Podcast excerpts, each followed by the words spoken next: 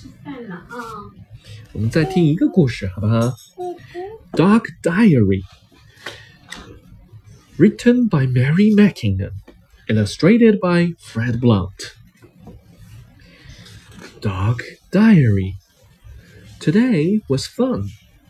First, I woke up shock. I hit in a box and I bit a sock. We had our breakfast and went to work.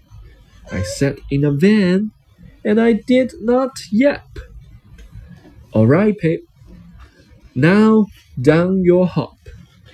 I met a cat and I did not nip. Good boy, Pip. Let's go to the park.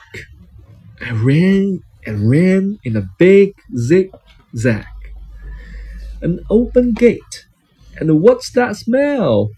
I ran up a hill and the joke had to yell. Stop, Pip. That will make you sick. I can of fits. I had a quick lick. Time to go home, or so I thought. I got on a bus, but Joe did not. Oh no! Ah, yes, the van. Oh, help! Now what? No, Pip. Quick, Pip. Off I got. Watch the puddle, Pip. Don't jump yet. I fell in and I got wet. Bath time and the supper time. Boy, Joke said.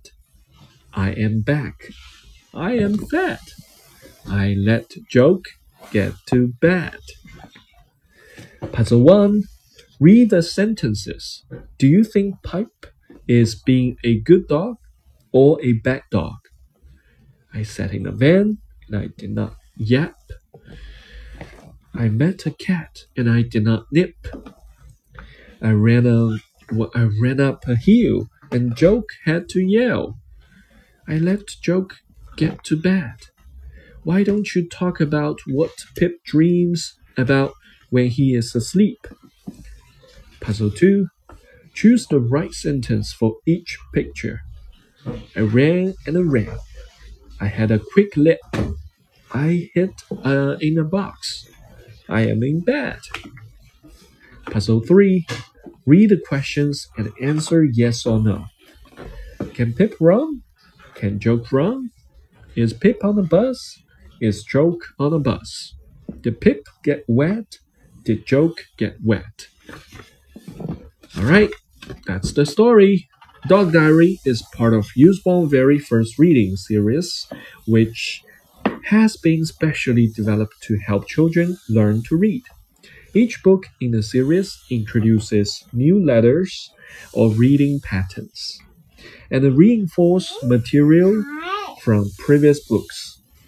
Designed for an adult and a child and a child to read together, the series uh, combines lively rhyming stories with inspiring illustrations in order to build the skills and the confidence that will encourage a lifelong enjoyment of reading.